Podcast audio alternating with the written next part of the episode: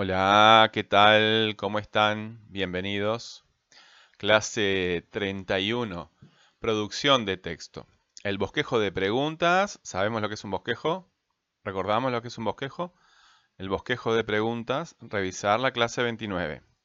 Y el primer borrador. Sabemos que es un borrador. Bosquejo y borrador no son exactamente lo mismo. Bueno, esta es la segunda parte de esa, de esa clase, la continuación de esa clase. Como vimos en la clase 29, las preguntas por los datos nos ayudan a bosquejar las primeras ideas de cara a la producción de un texto. En esa clase invertimos algunas de las funciones conceptuales que veníamos trabajando como tema, noción, fuentes, metodología, datos, esquema, progresión. Pero todas las funciones conceptuales deben ser invertidas o pueden ser invertidas en preguntas por los datos. Es más, durante la recolección de la información o durante la producción del texto, pueden surgirte nuevas preguntas por los datos. ¿Tienes a mano la lista de las funciones conceptuales trabajadas hasta hoy? Los apuntes, chiquilines, los apuntes. ¿Realizaste fichas de memoria para ejercitarte en recordar esa información? Bueno, recuerda, debes conectarte con el proceso que venimos desarrollando en la clase. Retorna a las clases anteriores si necesitas repasar. Completa tus apuntes, crea fichas de memoria. Deja de obsesionarte con cumplir tareas y concéntrate en aprender. Cuando investigas en Internet, ¿piensas en compatibilizar, es decir, adecuar la información que encuentras, o solo es para copiarla y repetirla? Lo mejor es crear dudas para ordenarlas en preguntas. Créate dudas y ordénala en una pregunta. Date cuenta de lo que no entiendes y a partir de ese darse cuenta de la duda, crear, construir una pregunta. El aprendizaje real se da cuando puedes solucionar problemas reales en tu vida real de forma práctica. Debes orientarte en esa dirección. ¿Para qué podría servirte saber buscar, seleccionar y organizar información? ¿Para qué podría servirte entenderla bien? ¿Para qué podría servirte saber comunicarla?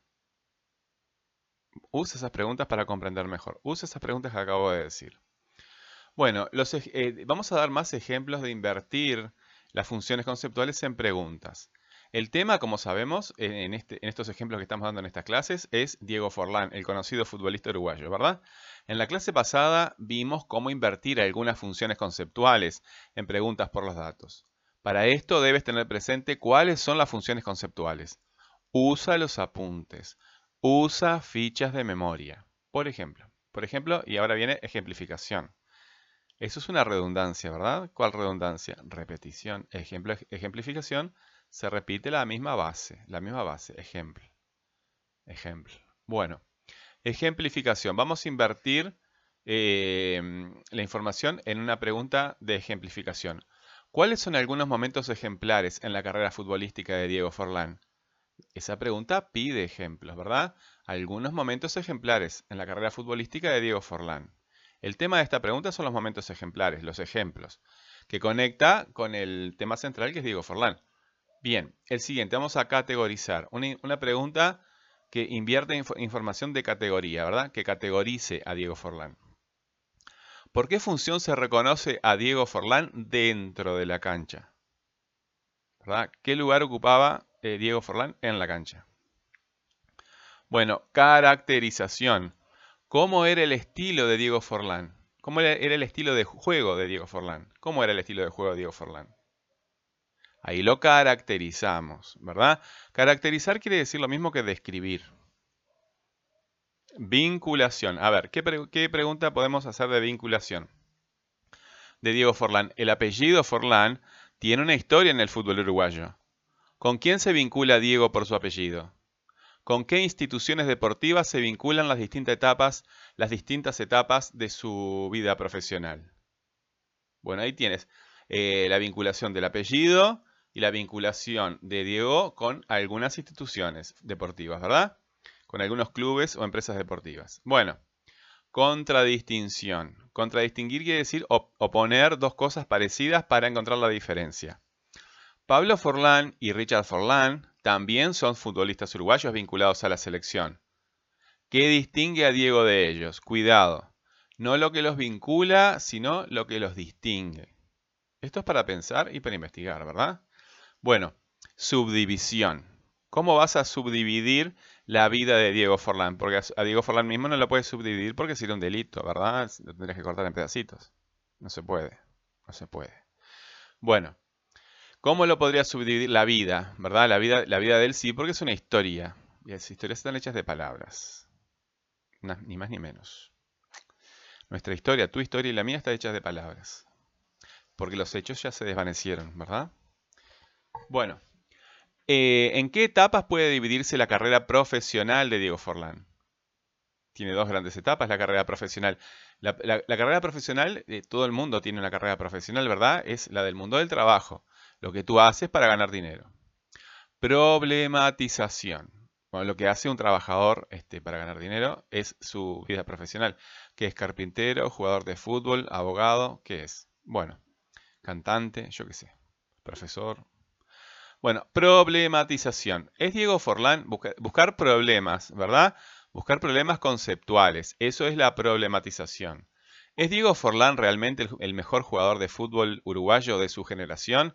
¿Qué otros jugadores podrían ocupar ese puesto? ¿Qué argumentos hay para uno u otro caso? Es decir, para que Diego Forlán sea el mejor jugador o para que sea otro el mejor jugador de su generación. No estoy comparando con otras generaciones, aunque también se puede, ¿verdad? Eh, en, mi ejemplo, porque lo que yo doy son solamente ejemplos, mm, eh, es de problematización de Diego Forlán con, su generación.